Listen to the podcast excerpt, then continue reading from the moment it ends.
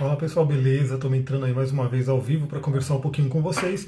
Enquanto a galera vai entrando, eu vou dando a dica. Se você está vendo esse vídeo no YouTube, segue lá no Instagram, astro.tantra.coach, vai estar tá aqui embaixo nos comentários para você seguir lá. E se você seguir lá, você vai receber a notificação da live para a gente poder conversar ao vivo, né, em vez de você ver só a gravação. Também dou a dica para todo mundo que estiver lá no Instagram é, cada vez mais né, essas plataformas, Instagram, Facebook, enfim, eles filtram né, aquilo que você vai receber. Então, se você gosta do meu conteúdo, fica a dica, coloca lá no, no subscribe, coloca lá na notificação, para você poder receber a notificação sempre que eu postar alguma coisa.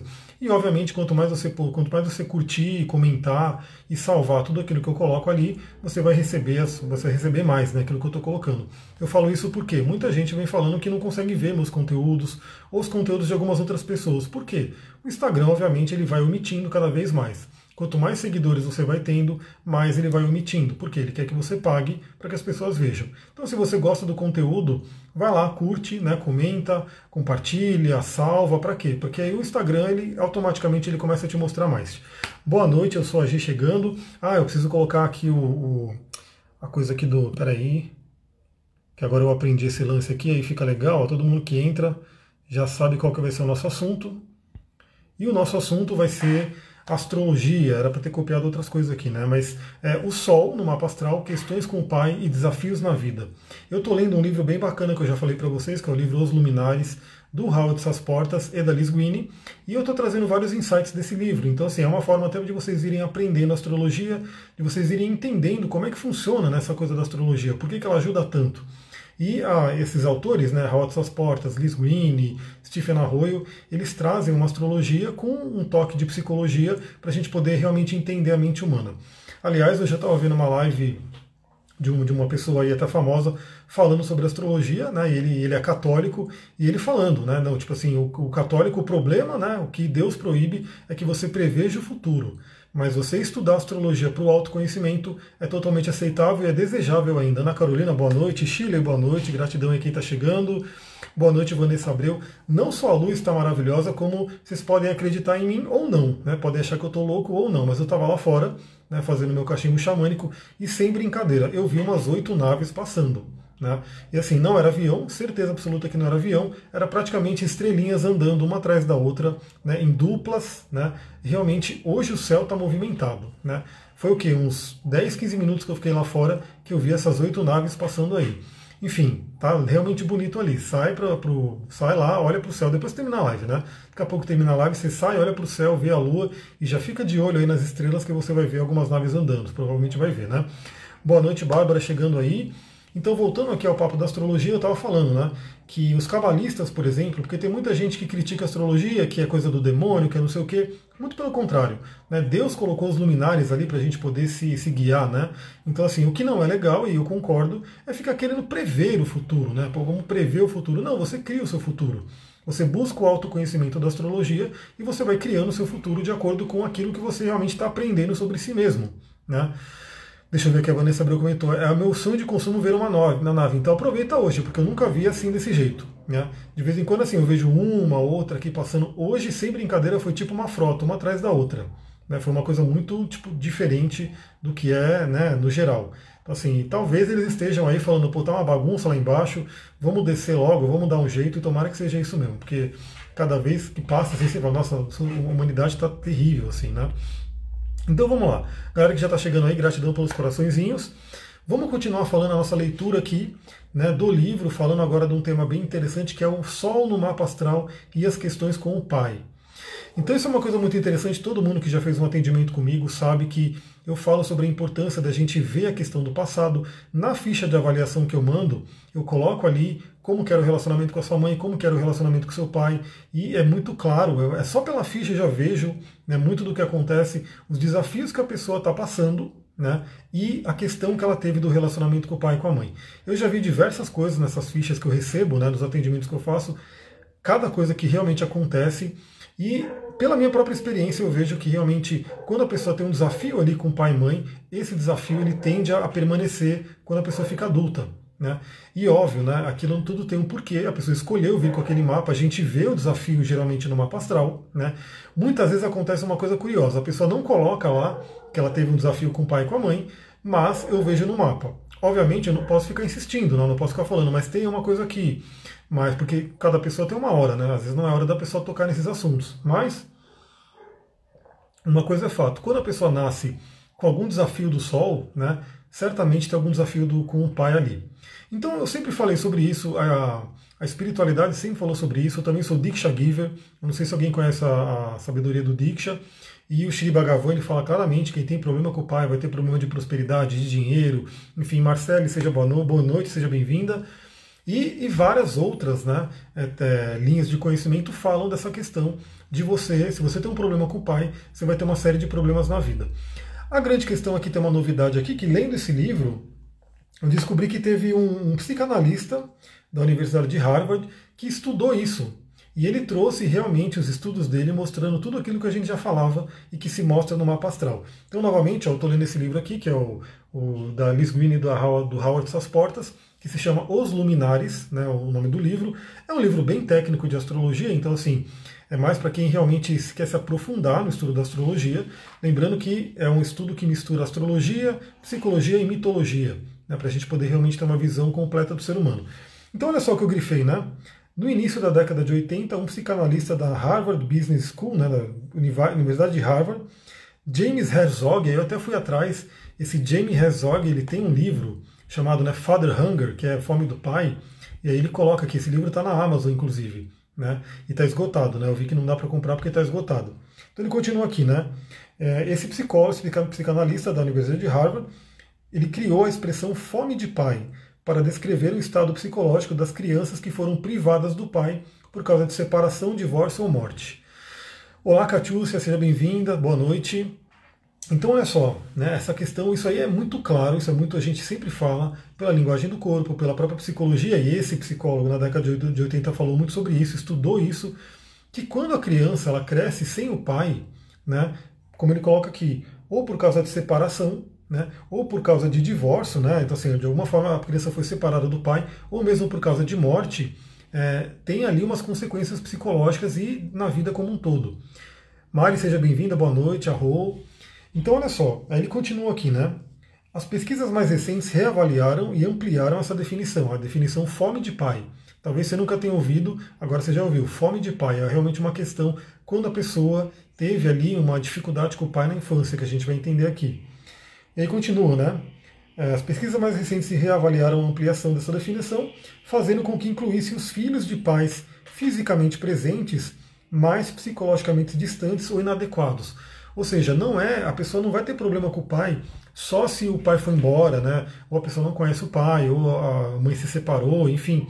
Não, a pessoa pode nascer e crescer com o pai lá, né, com o pai presente. Mas se esse pai ele for psicologicamente distante ou ele tiver alguma questão ali, algum problema, isso também pode causar a fome de pai, né, que a gente vai explorar aqui.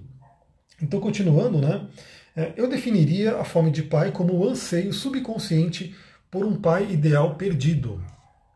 Que lembra que isso é inconsciente, então por isso que o interessante do mapa astral é isso, ele pega uma coisa que não importa o seu consciente, né, porque o consciente muitas vezes ele bloqueia coisas, né, ele cria uma casca para bloquear mas o mapa mostra o que está ali. Então, assim, muitas vezes aquilo que você só acessaria, por exemplo, durante uma hipnose, durante um processo de ayahuasca, está escrito ali no mapa. Está escrito ali no mapa. Obviamente, como eu falei, se a pessoa não quer tocar no assunto, se ela não quer se aprofundar naquilo, não adianta eu ficar tocando.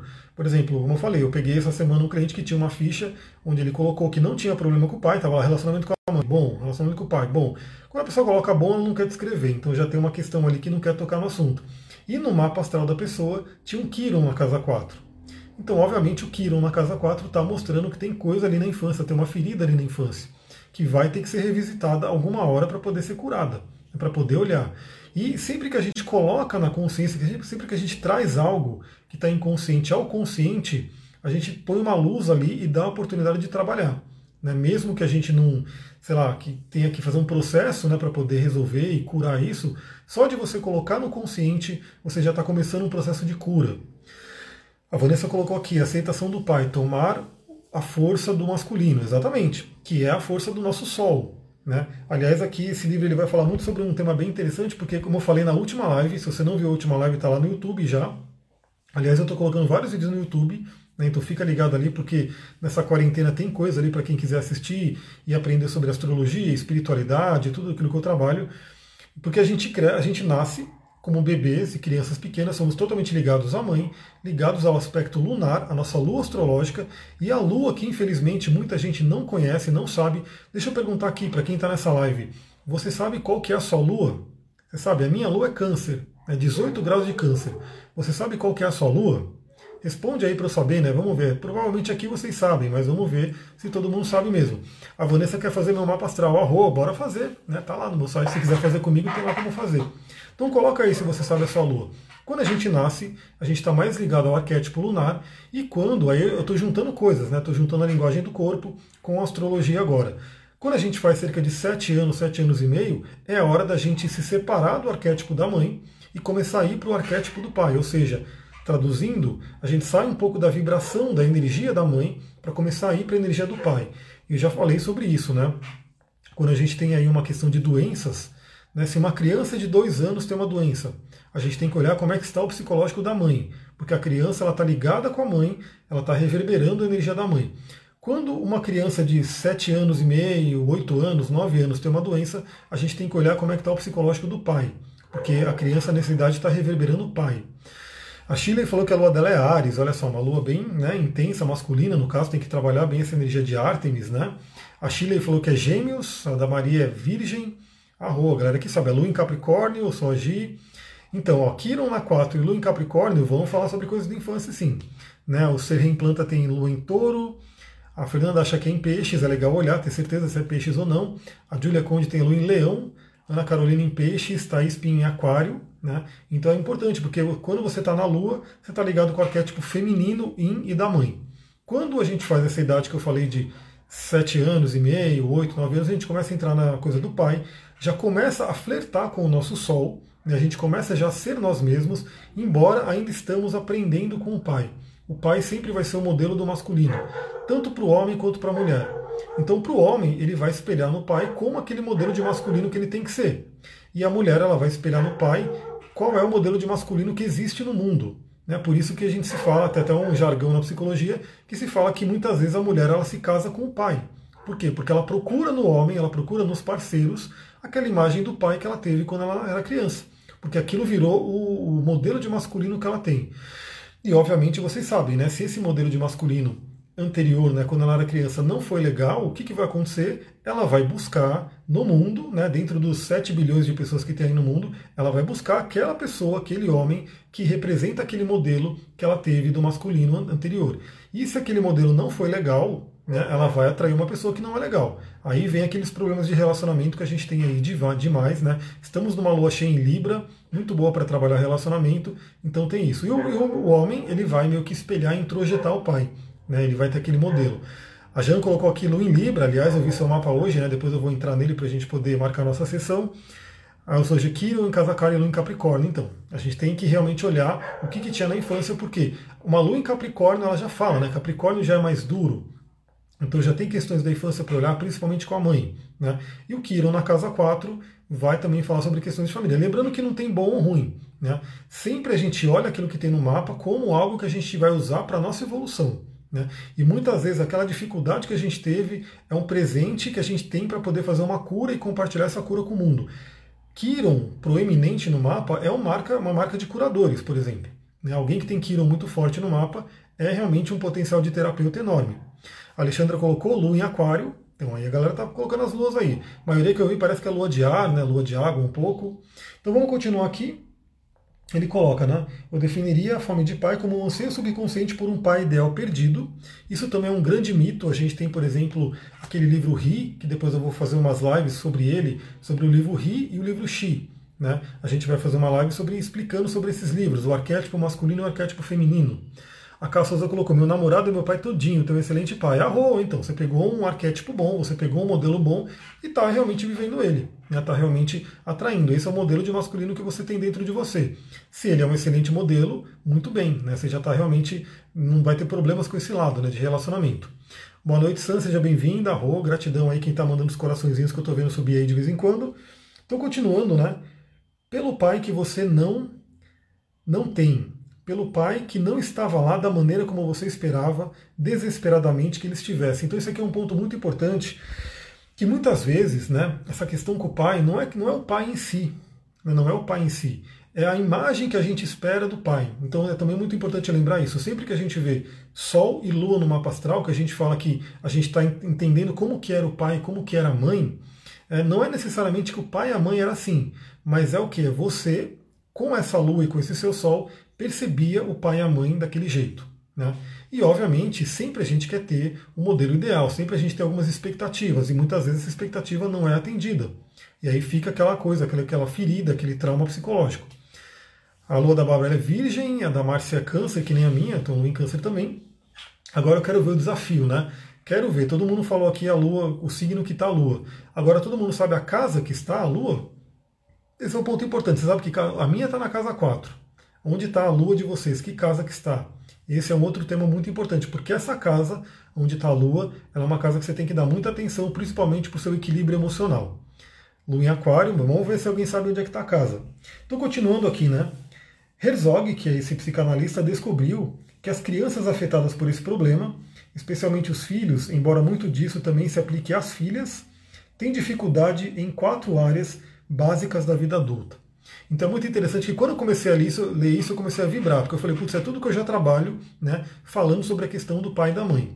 Então, sempre que eu faço um atendimento, eu começo a fazer toda um, uma visão da ficha da pessoa, dos desafios dela, e faço uma correlação com o que ela relata do passado dela, da infância dela, do relacionamento com o pai, que é com a mãe, e aquilo ali fica muito claro. Eu falo, você precisa curar isso. Né?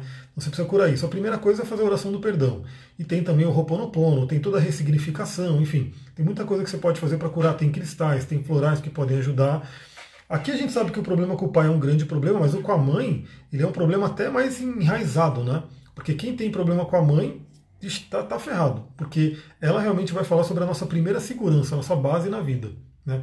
Quem teve esse problema com a mãe realmente relata muitos desafios na vida que precisam ser ultrapassados. Continuando aqui, né? Os desafios, né? São quatro desafios que ele percebeu no estudo dele, esse psicanalista, e ele continua aqui, né? Primeiro, com a criação. É muito difícil dar algo que você não recebeu, ou seja, aquele que não teve um bom modelo de pai dificilmente vai ser um pai também bacana, né? porque ele não recebeu isso. Então, como é que ele vai dar isso? Então, assim, ele, vai ter dificuldade em ser pai. A Márcia falou que tem na casa 4, eu também tenho. A Adriana na casa 10, a Jana na casa 8, uma lua bem intensa, vamos, vamos analisar essa lua aí depois.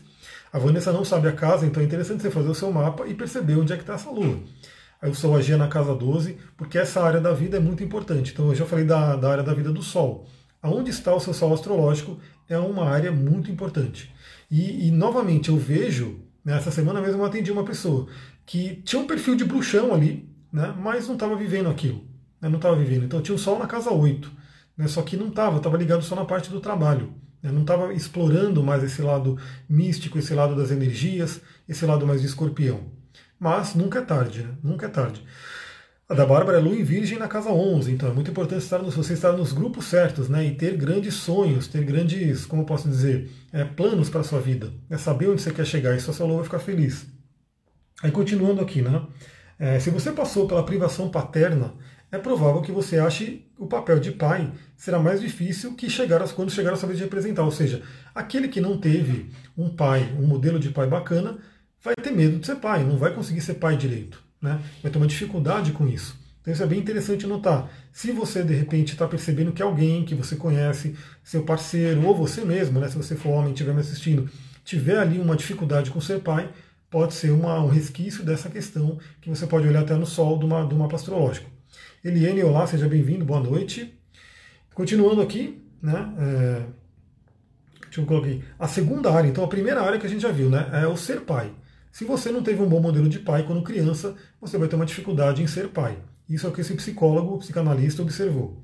Outra coisa, a segunda área em que Herzog detectou problemas com relação à falta da figura do pai é a capacidade de se estar próximo aos outros na vida adulta, de ser íntimo, quer com outro homem, quer com outra mulher. Então, olha só, a pessoa acaba tendo problemas de intimidade, problema de relacionamento, né? seja com amigos ou seja com a parceira feminina. Né? Deixa eu ver, a Dila Conde tem Lua e Leão na casa 7. Relacionamento é uma área muito importante. Né? A Adriana colocou aqui Lua na casa onde está Kiron. Então, se tiver em conjunção ainda, isso torna mais forte ainda. Né? Se for uma conjunção entre Lua e Quiron, então o Quiron fica mais proeminente ainda. A Lua aos 8 graus de Gêmeos, coloque amor onde não há amor. Claro que a gente sempre pode ultrapassar isso, aqui a gente está falando de um modelo que a pessoa recebe e precisa ultrapassar, são os desafios. E Sol em Gêmeos, Lua em Gêmeos e Sol em Gêmeos, então é aquela coisa, it's now or never, né? a pessoa veio realmente para trabalhar essa energia de Gêmeos. Tem os dois luminares no mesmo signo. Continuando então, né? O pai é o primeiro modelo do princípio masculino, a primeira ideia que temos de como são os homens. Então é aquela coisa, tanto para o homem quanto para a mulher. Né? Se você tem um modelo que não é legal, você vai ver nos outros homens também esse modelo que não é legal. Você vai acabar projetando, você vai acabar enxergando aquilo. Lembrando que isso tem a ver com a lei da atração, tem a ver com física quântica, tem a ver com a lei do mentalismo, lei da vibração e assim por diante. Aquilo que você tem dentro de você, você enxerga fora. Né? Então muitas vezes está tá tudo ali mas você só vai enxergar aquilo que você foi treinado a enxergar, né? aquilo que você aprendeu a enxergar. Então é aquela coisa, né? Se você não aprendeu a enxergar uma coisa bacana nos outros, você não vai enxergar. Né? Não está em você, então você não vai estar tá ali. Tanto que Buda também falava, né? Tudo que você enxerga de bom em mim é porque você tem em você. Né? Você está vendo em você também, só que em mim. Se você não consegue enxergar nada de bom em mim, é porque você também não tem em você. Então é aquela coisa da lei da vibração, da lei do mentalismo e tem também uma frase muito interessante que está numa música do Salvatage, né, uma banda que eu gosto bastante, que fala: ah, um homem só vê aquilo que ele quer ver. Né, ele não consegue ver aquilo que não, ele não está treinado para ver. Né? E a mulher nessa questão do pai. Então a gente vai chegar aqui também, porque é muito parecido. Continuando então aqui, né? É, o pai é o primeiro modelo de masculino, a primeira ideia que temos de como são os homens. Se ele foi distante e remoto, o filho vai presumir que os homens devem ser assim. Ou seja, o próprio filho, o próprio homem acaba sendo distante também das outras pessoas. Ele se afasta. Né? Então é aquele parceiro que vai ser distante, vai ser ausente, assim por diante. É fato, né? A pessoa que teve um pai ausente vai acabar também sendo ausente. Né? Ou vai sofrer com isso, vai projetar isso e vai atrair alguém que também é ausente. É, olha só. E aqui tem, né? Se ele for, for distante e remoto, o filho vai presumir que os homens devem ser assim, a filha pode deduzir que é isso que deve esperar dos homens. Então, aí respondendo a questão da Vanessa aqui, né? Então, se é uma filha e o pai é o primeiro modelo de masculino, ela vai esperar aquilo dos homens. Então, se, novamente, se o modelo de pai que ela teve foi um modelo bacana, ela vai atrair, ela vai esperar um homem bacana. Então, ela não vai aceitar um relacionamento menos do que aquilo. Agora, se ela percebeu o pai como ausente, o pai como violento, o pai como, enfim, fraco ou alguma coisa desse tipo, é o que ela vai atrair. Por quê? Porque é o que ela conhece. Né? Então é uma coisa que realmente tem que se olhar. E a gente vê isso no mapa, de acordo com os aspectos que tem no Sol. Né? Então, por exemplo, um pai violento pode ter um aspecto tenso ali com Marte. Né? Um pai duro, um pai muito rígido, pode ter um aspecto com Saturno. Né? Um pai muito distante, muito frio, pode ter um aspecto com Urano. Então, assim, tem tudo essa questão da gente olhar no mapa e analisar como é que foi. Obviamente, a pessoa, de repente, se eu estou fazendo um mapa de uma mulher de 30, 40 anos, muitas vezes ela já ultrapassou isso, ela já fez terapia, ela já se conheceu, ela já ultrapassou isso, mas a marquinha está ali, né? Porque foi uma coisa que ela ultrapassou. Silvia, boa noite, já começou há muito tempo, eu acredito que começou há uns 20 minutos mais ou menos. Provavelmente foi isso daí. Então vamos continuar aqui, né? Então a mulher, a filha, ela sempre vai ver no pai dela e ela vai esperar aquilo dos homens, né? Sua live está me fazendo encontrar meu caminho desde ontem. A Rô, fico muito feliz. Essa é a ideia. Aliás, hoje a Lua está em escorpião. Né? Para quem estava ali no grupo do Telegram, esqueci de falar do, do grupo do Telegram. Então, se você está aqui vendo essa live, seja no YouTube ou seja no Instagram e não está no grupo do Telegram, entra lá. Né? Só pedir, tem aqui, no, aqui embaixo vai ter as, no comentário do Facebook. Facebook, nossa, Facebook, que loucura, tô totalmente Netuno, né? A Lua está chegando perto de Netuno agora, está fazendo um trígono.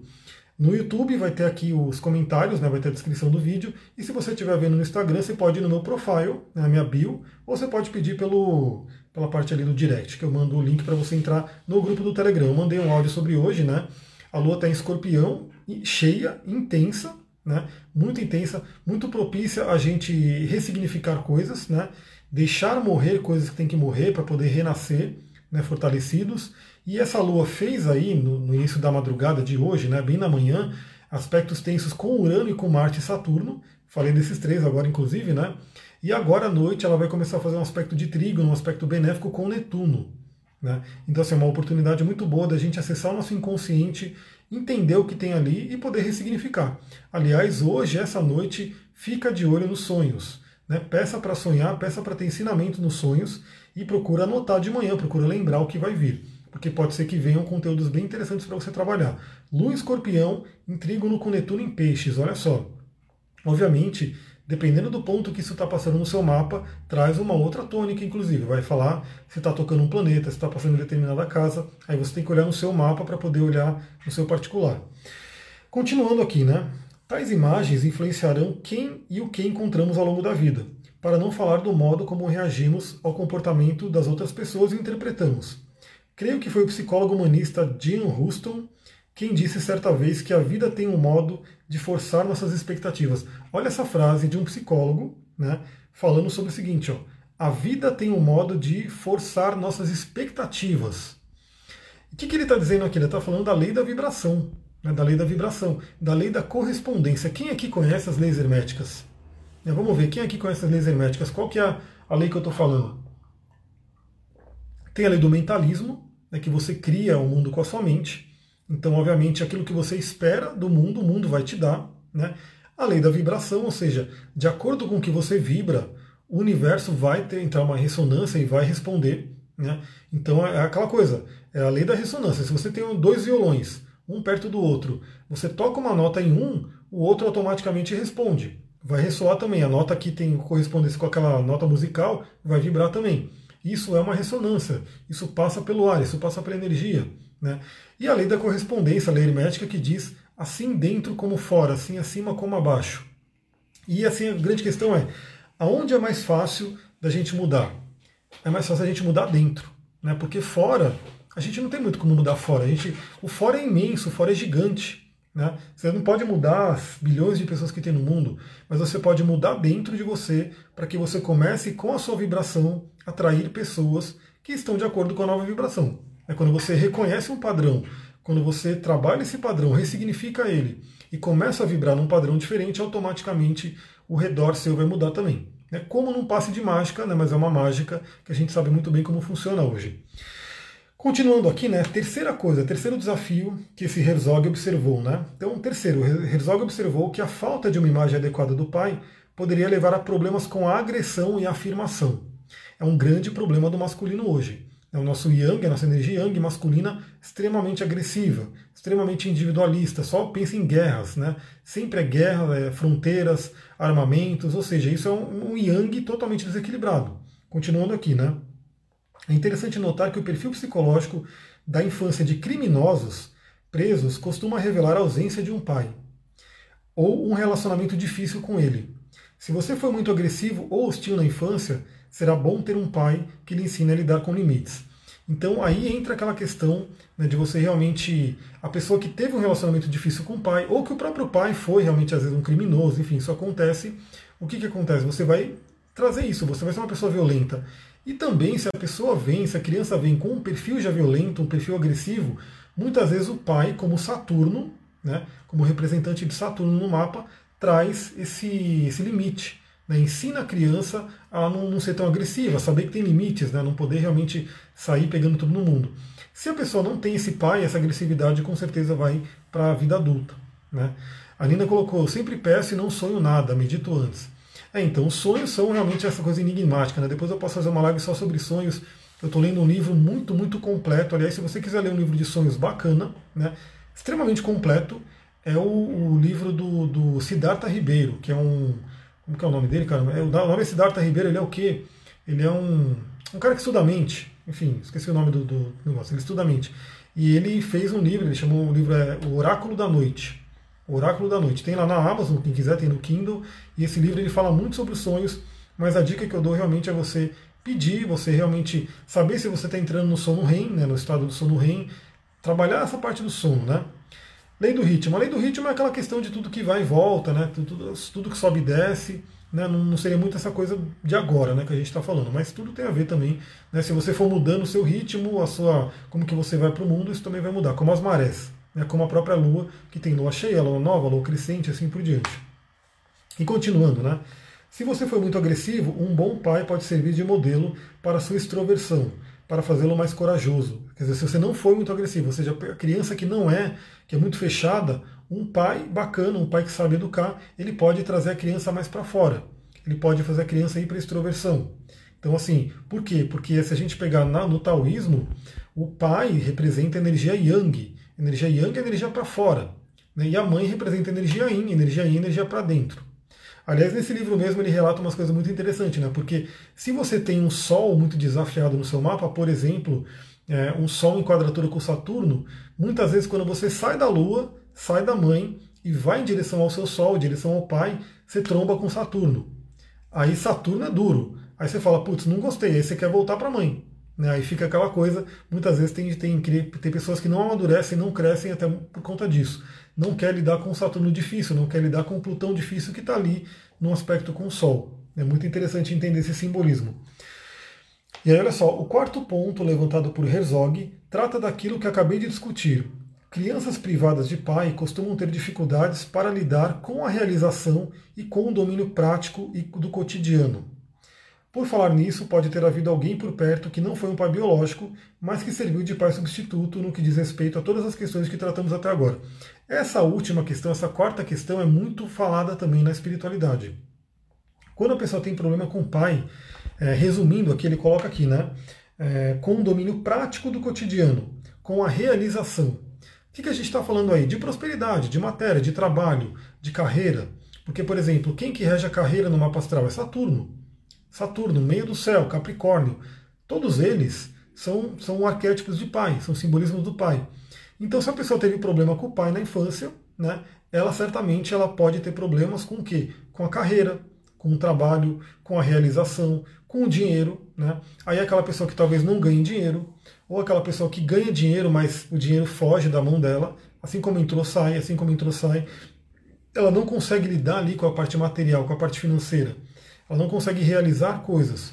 Às vezes aquela pessoa que de repente não consegue se acertar numa carreira, fica zanzando aí por várias carreiras e não consegue nunca se encontrar. Né? Fica aquela coisa meio que sempre buscando uma carreira ideal. Por quê? Porque ela não teve essa base.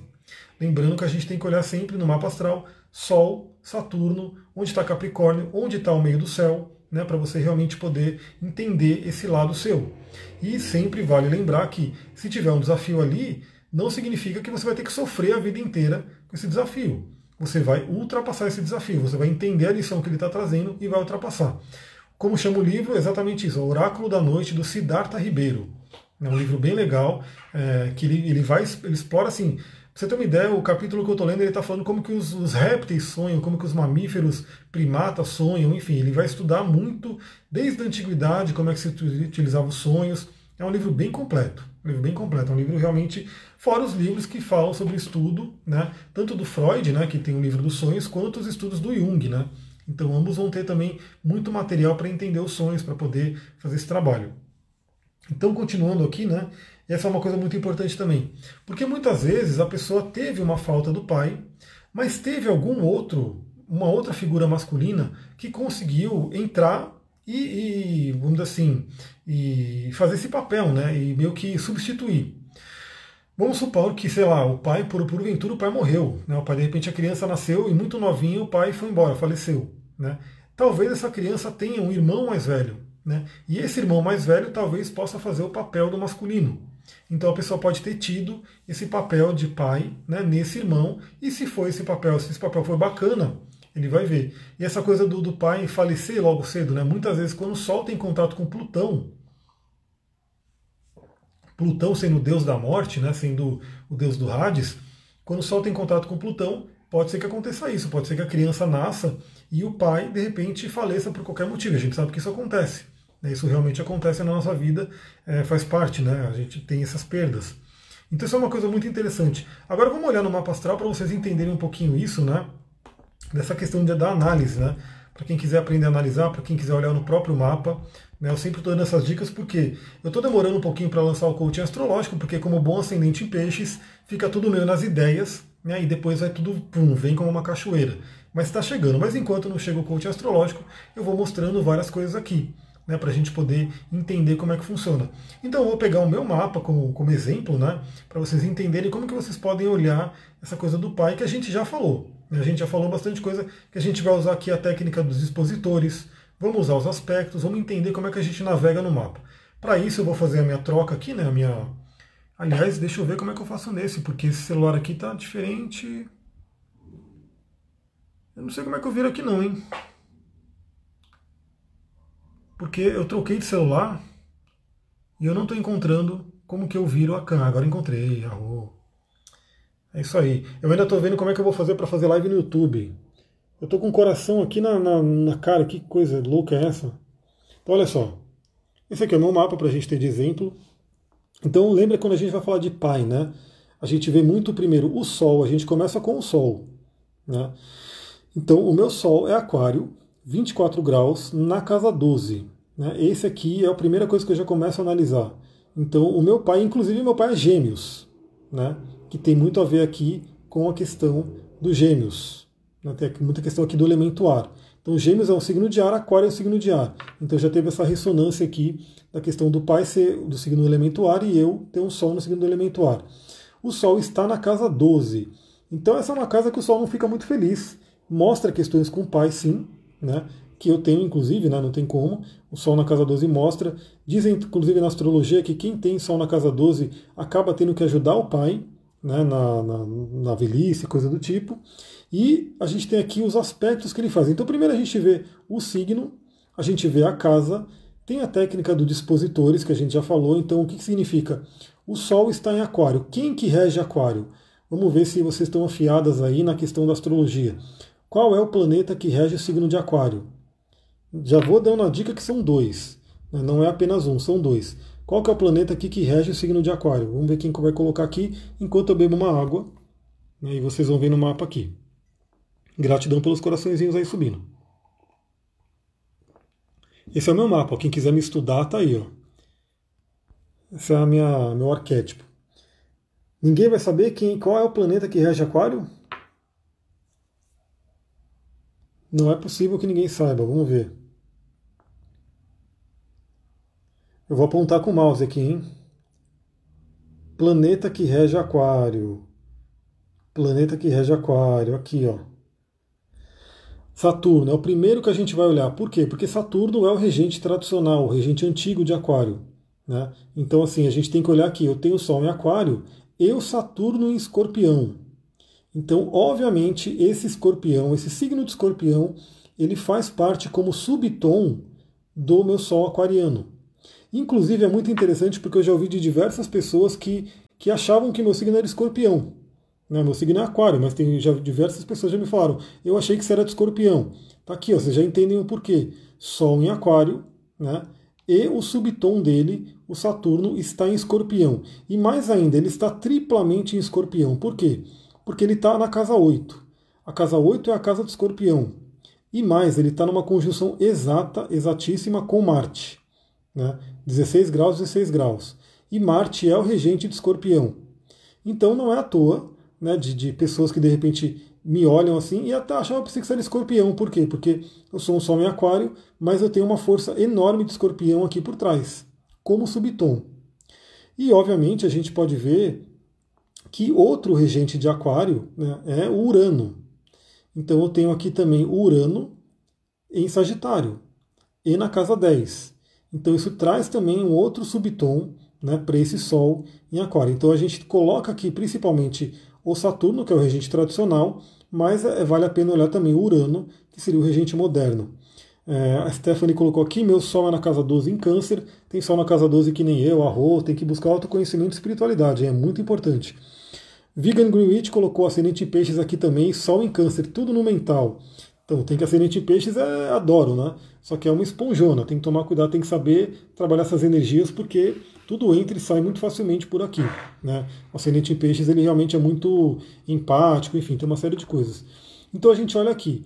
Mas também o que, que a gente pode olhar? A gente pode olhar os aspectos que esse Sol está fazendo. Então, por exemplo, aí eu venho para cá, nessa tabelinha fica muito fácil de olhar, tem aqui ó, aspectos do meu Sol, o aspecto que ele faz primeiro com Netuno e com Plutão, né, e também com o meio do céu.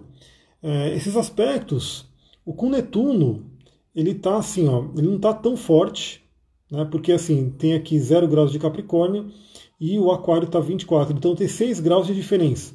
Por ser o Sol, ele acaba valendo bastante, porque o Sol ele dá um, uma orbe maior. Mas, quem ou não, ó, quando eu vou para o meu Sol, quando eu vou para o meu Pai, eu encontro quem? Eu encontro Netuno e eu encontro Plutão. Né? E sim, eu encontro esses dois arquétipos né, quando eu vou analisar aí a questão do meu pai. E obviamente a gente pode usar isso para o bem ou para o mal, né? a gente tem essa questão. Então esse Plutão ele pode ser um, uma coisa extremamente negativa e o Netuno pode ser extremamente negativo também. Se bem que no meu caso, né, a gente tem aqui um sextil e um trígono. Então são aspectos que naturalmente trazem uma fluência. Né? Não é, por exemplo, uma quadratura. O Mercúrio meu tem uma quadratura com Plutão, mas aqui ó, é um trígono e um sexto. Então tem, traz uma, como posso dizer, um aspecto um pouco mais fácil né, de lidar. Deixa eu voltar aqui para mim. Deixa eu voltar aqui. Então isso é uma coisa muito interessante. Você pode pegar no seu mapa, né, fazer esse teste, olhar onde está o seu Sol, qual é o signo, olhar que casa que ele está, olhar o subtom, que a gente chama de técnica do dispositor, e olhar os aspectos que ele faz. E aí você começa a analisar a sua própria relação com o seu pai. Né? O que, que aconteceu desde a infância? E muitas vezes pode ser que você não lembre né, de algumas coisas. E o mapa ele pode estar apontando coisas para você poder lembrar, né, para você poder realmente entender como que é esse arquétipo do pai para você. Lembrando que aqui a gente está olhando o relacionamento com o pai mas você pode também transcender isso, ou seja, você ultrapassou a questão do pai e aí você vai utilizar esses planetas na sua individualidade. Né? Você realmente lembra que eu falei do 0 aos 7 anos, 7 anos e meio até com a mãe, depois dos 7 anos e meio até os 14 e meio, 15 anos está com o pai, e depois você tem que fazer a sua vida, tem que seguir o seu caminho. Só que você segue o seu caminho levando o modelo que você recebeu na infância. Né? Então esse modelo que você recebeu na infância, ele vai realmente influenciar. E se ele for um modelo negativo, você tem que fazer o quê? Você tem que transcender esse modelo. Então o que você tem que observar na sua vida? Por exemplo, aqui esse psicólogo, ele colocou quatro desafios, quatro aspectos que, que realmente representam a pessoa que teve um problema com o pai. Né? Seja ele de né, não ter uma relação boa, seja ele de ter de repente o pai ter ido embora, né? E acontece muito isso, galera. Fica a dica aí para quem é mãe, né, ou pai, enfim. Se vocês se separam, não fique falando mal do ex né, para o filho ou para a filha.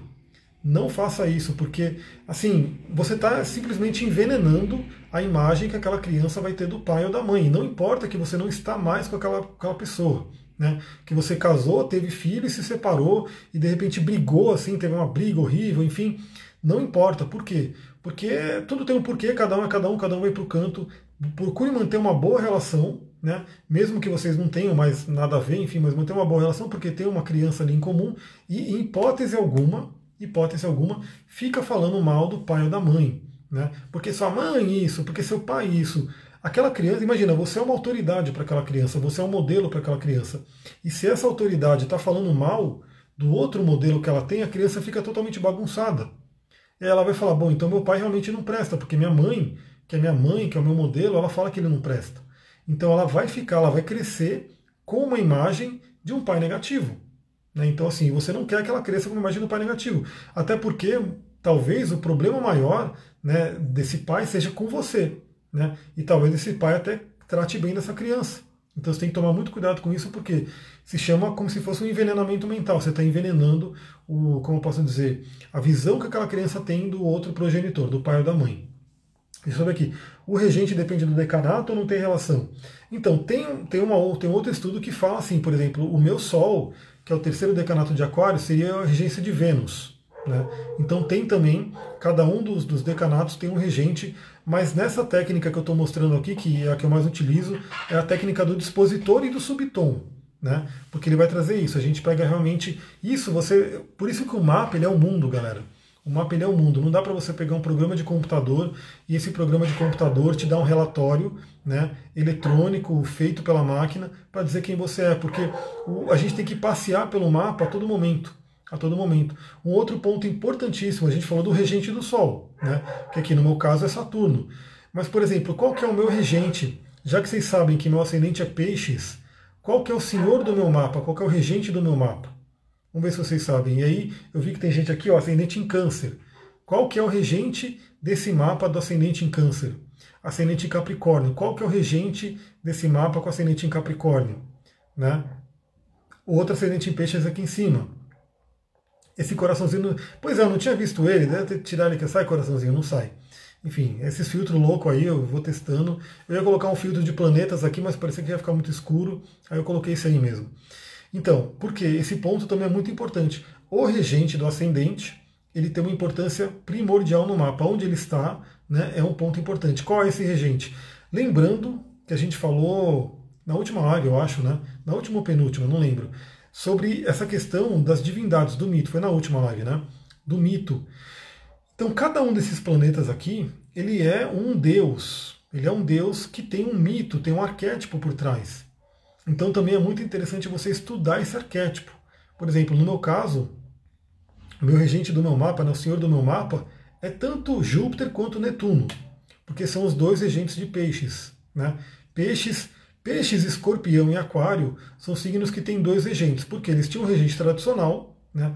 o regente de escorpião é Marte, o regente de, é, de Aquário é Saturno e o regente de Peixes é Júpiter. Mas com a descoberta dos três transpessoais, foram atribuídos. Né? Então, assim, foi atribuído Plutão a Escorpião, foi atribuído Urano a Aquário e Netuno a Peixes, pela afinidade energética. Porque realmente, quando você vai estudar Plutão, tem tudo a ver com Escorpião. Quando você vai estudar Urano, tem tudo a ver com Aquário. Quando você vai estudar Netuno, tem tudo a ver com peixes. Mas, obviamente, a regência antiga também faz todo sentido. Né? Porque o Marte em escorpião é o Marte noturno, é o Marte para dentro. Então, por isso que escorpião ele é guerreiro, mas ele é um guerreiro muito mais estrategista. Né? Ele não é que nem Ares, que sai dando porrada, que sai brigando. O escorpião ele é aquele general, é aquele guerreiro estrategista. Né? Ele, quando ele vai desferir um golpe, é um golpe mortal. É um golpe realmente tipo, calculado. Esse é o Marte em escorpião.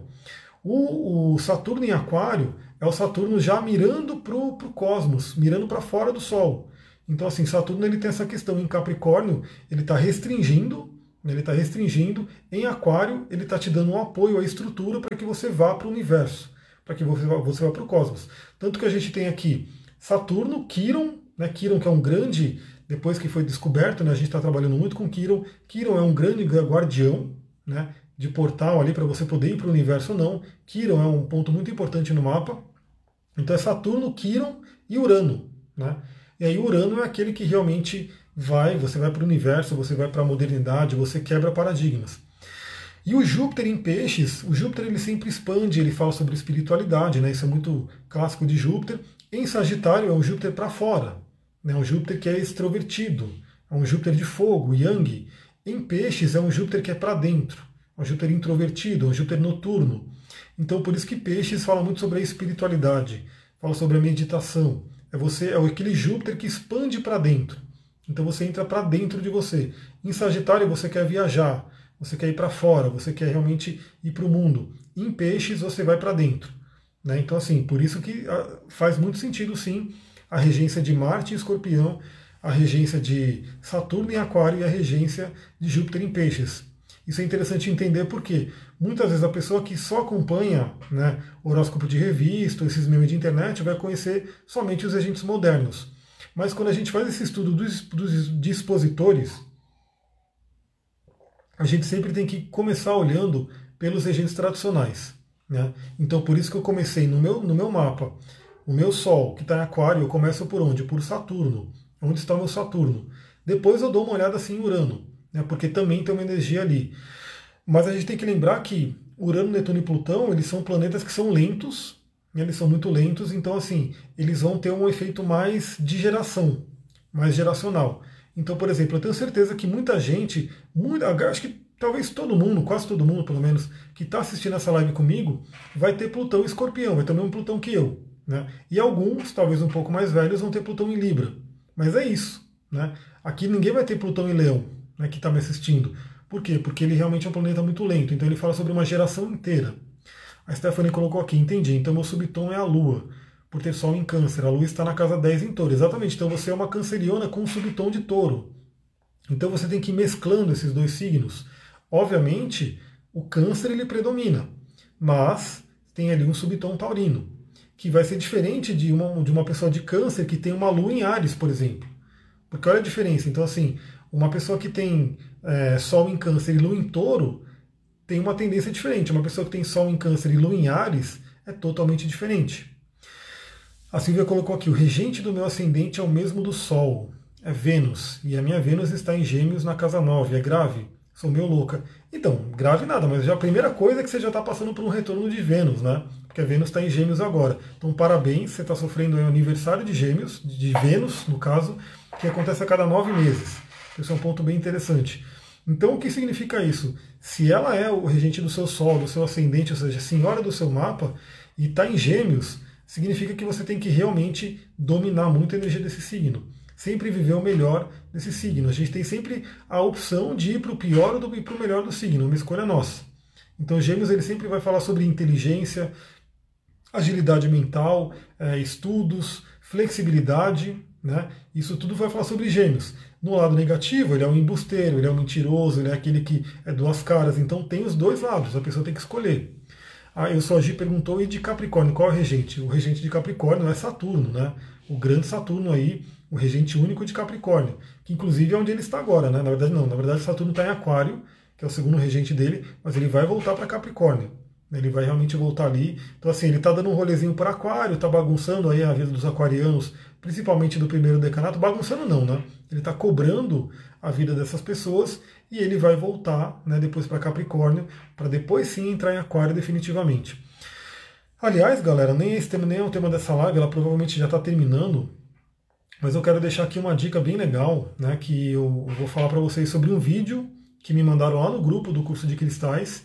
Eu não lembro quem é que foi, se foi a Cláudia, enfim, não lembro quem que mandou. E esse é um vídeo bem legal, né, que fala sobre tudo que eu falo aqui, só que ele fala de uma forma um pouco diferente. Ele fala falando sobre a, a Mãe Terra, né? A gente sempre fala Mãe Terra e os antigos gregos chamavam ela de Gaia. Gaia também era uma deusa, né? Você vê a importância dos arquétipos, dos deuses, dos mitos. Então o que acontece? Teve um cientista que eu não lembro o nome dele que ele criou a tal da hipótese Gaia. E essa hipótese Gaia, esse cientista é, é a ciência meio que comprovando que a Mãe Terra é um ser vivo. É um ser vivo.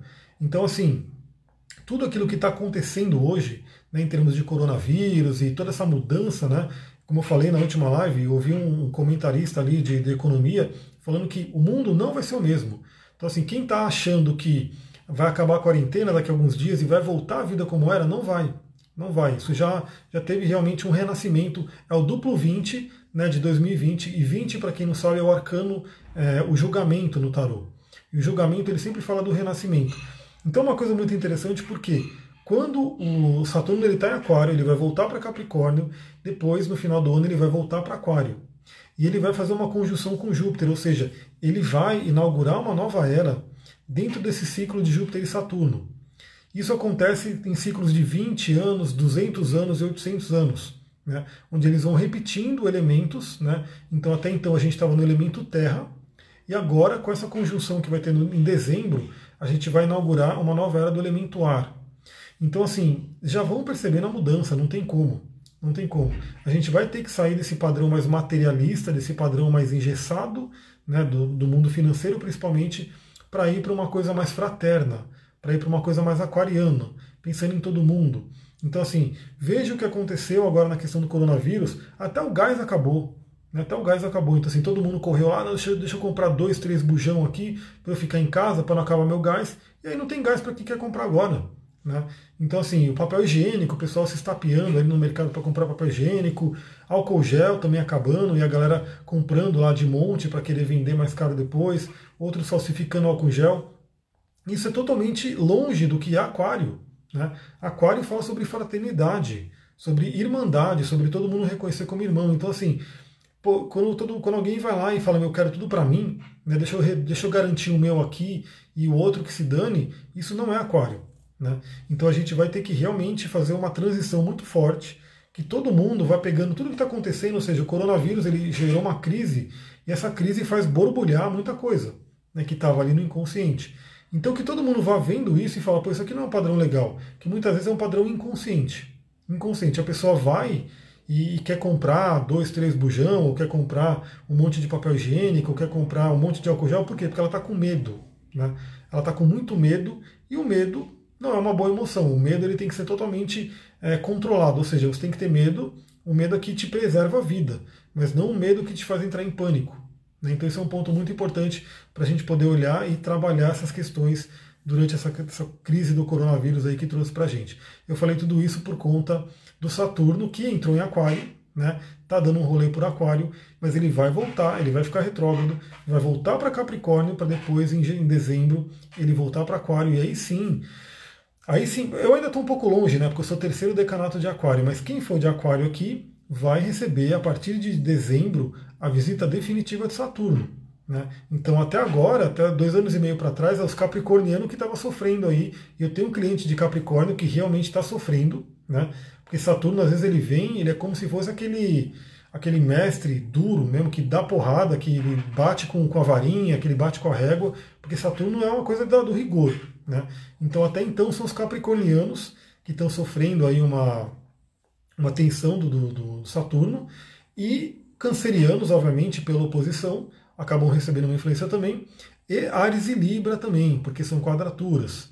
Então, esses quatro signos até então estão recebendo a influência de Saturno de dois anos e meio para trás. Agora, quando mudar para Aquário, quem que vai receber a influência? Aquário, aqui eu, né, pela conjunção. Leoninos vão receber pela oposição. Né? Então, assim, quem tem Sol em Leão vai receber a oposição de Saturno e também Escorpião e Touro pela quadratura. Então, assim, fica de olho se você